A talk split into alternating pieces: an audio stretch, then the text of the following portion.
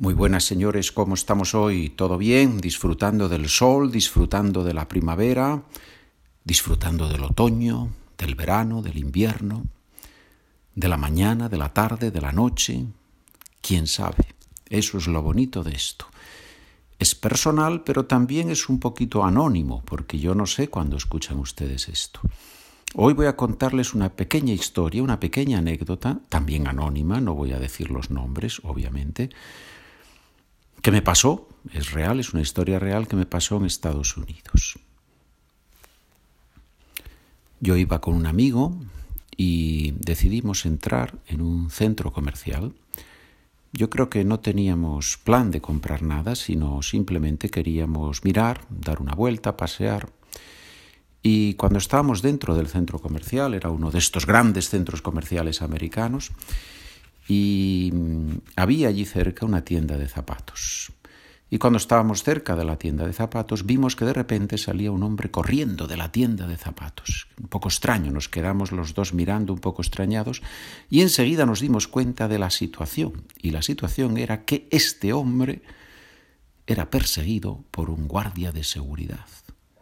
Todo esto se ve, lo ve uno en tres segundos, ¿correcto? Pero claro, la cabeza funciona muy rápidamente. Este hombre era un ladrón que había robado algo en la tienda de zapatos y salía corriendo perseguido por el guardia de seguridad. Yo me quedé paralizado, no fui capaz de reaccionar.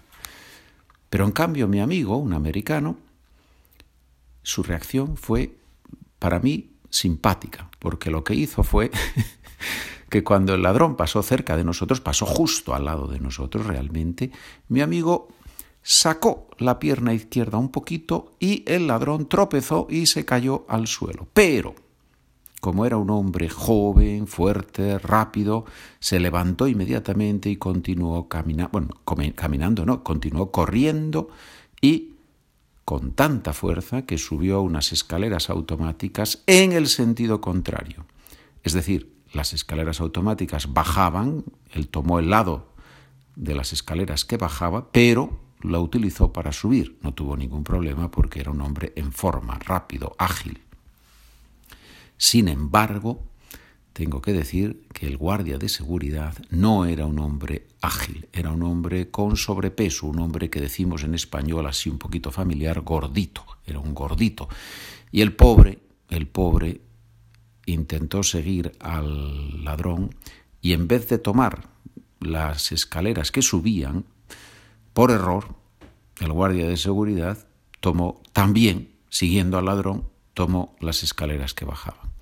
Y la situación esperpéntica, frustrante, que normalmente podría llevar a reírse, pero que en este caso realmente daba un poquito de vergüenza ajena, era ver al guardia de seguridad gordito, con sobrepeso, intentando subir las escaleras, siendo incapaz de avanzar dio los primeros pasos, subió los primeros peldaños, pero después de tres o cuatro peldaños, la velocidad de las escaleras que bajaba era superior a la fuerza de este hombre y no pudo subir las escaleras automáticas en la dirección contraria. Tuvo que bajar y tomar las escaleras que subían. Obviamente, en el momento en el que este hombre llegó a la planta de arriba, el ladrón ya se había ido y estaba probablemente tomando un café en algún, en algún bar de la zona. Lo cierto es que después nosotros continuamos con nuestro paseo, obviamente charlamos sobre eso y después continuamos con nuestro paseo y vimos que en la calle había movimiento de policía, de personas de seguridad y que estaban al otro lado de la calle, o sea que probablemente Imagino yo que alguna persona había visto al ladrón cruzar la calle y meterse en otro centro comercial que estaba allí y quizás estaban buscándolo allí, no lo sé. No sé cómo acabó la historia, pero fue una de esas historias que, que, a uno le pasan en la vida, no es una gran anécdota, pero es una de esas historias que a uno le pasan en la vida y donde yo creo que se pueden sacar varias conclusiones, me parece a mí. Una conclusión es, hombre, si trabajas de guardia de seguridad, tienes que ponerte en forma. No puede ser que una persona que es guardia de seguridad, que está para proteger a los clientes, para proteger a la empresa, no puede ser que sea incapaz de perseguir a un ladrón. Yo no digo que tenga que ser más rápido que el ladrón necesariamente, pero que sí que tiene que tener un mínimo, ¿no? Un mínimo de estar en forma para poder subir unas escaleras mecánicas en dirección contraria, porque las escaleras mecánicas en dirección contraria no son tan rápidas, no tienen tanta fuerza. Cualquiera con un mínimo de ejercicio puede hacerlo. Por lo tanto, mi primera conclusión, es un poco divertido, pero, pero me parece que es lógico, ¿no? Mi primera conclusión es que si trabajas de guardia de seguridad, caray, ponte en forma, haz un poquito de ejercicio por las mañanas, ¿no? Corre unos cuantos kilómetros. Segundo punto.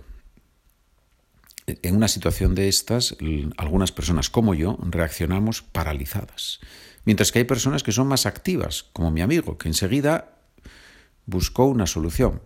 También aquí hay que pensárselo un poquito, porque el ladrón se fue corriendo, pero mi amigo no contó con la posibilidad de que el ladrón parara y le diera un puñetazo, o sacara una navaja y le pegara un navajazo, ¿verdad? Entonces, hay que reconocer que yo, me parece, ¿no? que tengo que reconocer que mi amigo fue valiente, tomó una decisión valiente, sacar el pie y provocar una zancadilla, lo que en español llamamos una zancadilla, poner el pie para que el otro se caiga.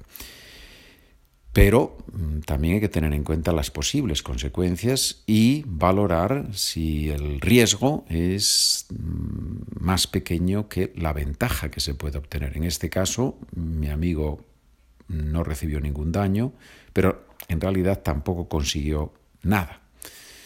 Esas son dos conclusiones que se me ocurre que, se pueden sacar en, este, en esta pequeña historia. He contado la historia a una velocidad bastante rápida, en realidad a la velocidad casi normal, yo diría, en la que un nativo habla con otro nativo. Si has comprendido mucha parte de la historia o toda la historia, enhorabuena, eso significa que tu comprensión auditiva es muy buena. Si no has comprendido toda la historia y tienes que hacer alguna pregunta, puedes escribirme un correo electrónico, preguntarme y procuraré responder a lo que me preguntes.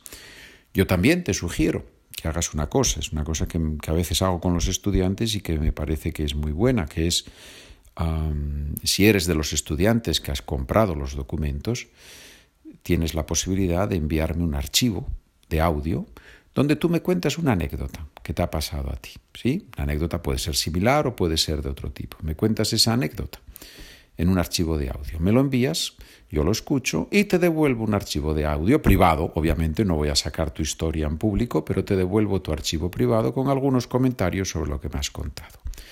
Si te gustaría hacer eso, vete, por favor.